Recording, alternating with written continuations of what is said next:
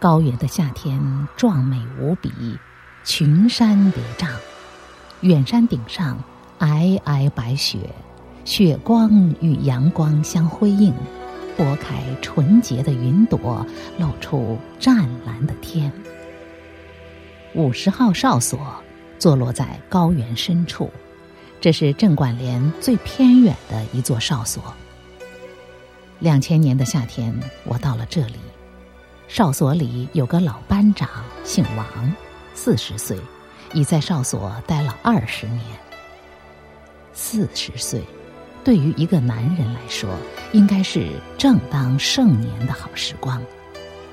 可王班长看上去却很老，头发斑白，但他目光中的那种坚定，就像一把长剑竖在高原上，犀利的警戒着阵地。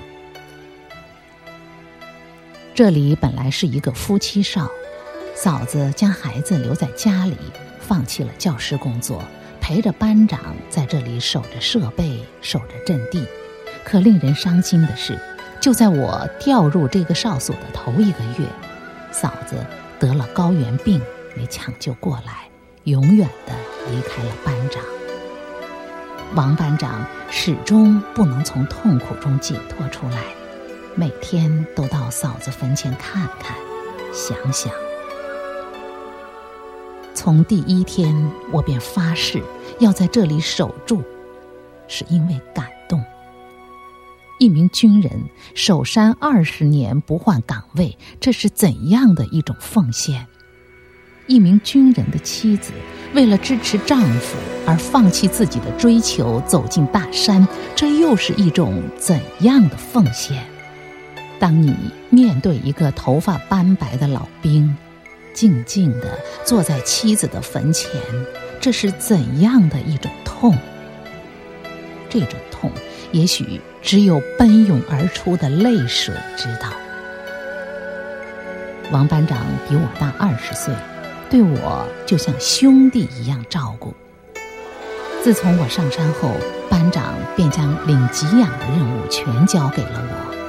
不是班长不愿走路，而是他怕我寂寞，想把到山外的机会都留给我，让我安心的工作。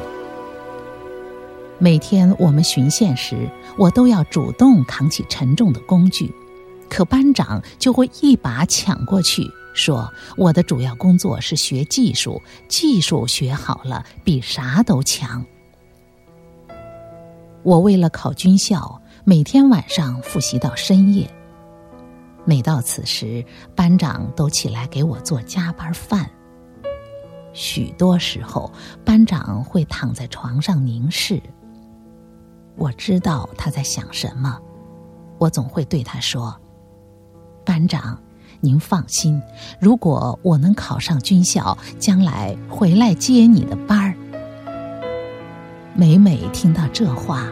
班长的眼里就会噙满泪水，然后笑着说：“你的理想要更远大。”寂寞的大山会使两个人不知不觉的相依为命。有时我会感觉很苦、很无聊，但有了王班长的开导和关怀，这种苦闷似乎很快消失了。有一天，我问班长：“班长，你觉得守在这里的价值在哪里？”班长沉思了好长时间，说：“咱是一个兵，可有那么多人当兵在繁华的都市，我们凭什么守在这里？”班长笑了，对我说：“小程，我们守哨所是特殊的使命。”也有一份特殊的价值。我们在这里多待一天，别人就会多幸福一天。听完班长的话，我的泪不知不觉的流下来，守山的决心也就在不知不觉间坚定下来。一个阴天，我和班长照例准备巡线。可天空中却突然下起了雨。由于团里正在演习，为了确保通信万无一失，我们必须巡线。就这样，我和班长钻进了风雨里，狂风夹着骤雨，猛烈地拍打在我的身上。从进山到现在，我从来没有遭遇过如此恶劣的气候。也就在这时，我们在沟底发现一条新布设的电话线被狂风扯断。王班长带着我立即重新接线，可风雨越来越大，为我们这项精细的连接任务制造了巨大的麻烦。就在我们以最快的速度完成接线后，一个令我一生都无法忘记的突发危险偷偷向我们袭来。几乎就在几秒的时间里，一股浊流夹着巨大的声音，迅速地沿着山沟冲泻下来。是山洪！王班长大喊一声，拉着我快速向高处跑。可汹涌的洪水很快没过了我们的大腿，冲得我们几乎站立不稳。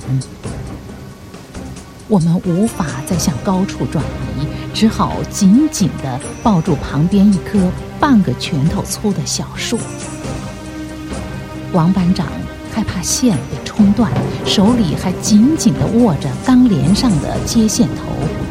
此刻，这棵小树成了我们救命的树。这就是我遭遇的人生第一次生命威胁。看着湍急的洪水，我几乎不敢睁眼。王班长焦急地向山上望去，洪水越来越急，已经没过了我们的半胸。此时的小树已经承受不了我们俩的压力，眼看着向着一边慢慢地弯下去。就在这时，王班长将手中的线交给我，笑着对我说。小程，线的生命比你重要，记住，保护好这条线。你将来考上军校当军官了，帮我照顾一下儿子。可惜，我还没有反应过来班长的意图，他便松开了抱住小树的那只手，瞬间消失在湍急的洪水中。天晴了。我的天空却从此每天都是雨。王班长为了让我活下来，牺牲了自己。他和嫂子一起永远沉睡在这大山里。这是我军旅生涯中一直忘记不了的家。想起来就会泪流满面。我多么想告诉王班长。我会照顾好你的儿子。我多想对王班长说：如果洪水再急，小树再也承受不了我的阻力，我会把线挂在那棵小树上，然后也松开自己的手。可这一切，班长都无法知道了。一转眼，十年过去了。由于特殊的原因。我没有再回到哨所，而被选调去了千里之外的一所军营。可是，对班长的那份思念的痛，一直让我无法释怀。班长，你和嫂子在大山里还好吗？你们能感觉到我心里的累吗？那里的风雨还大吗？我想告诉你们。你们的儿子马上就要上军校了，明年我会带着他去看。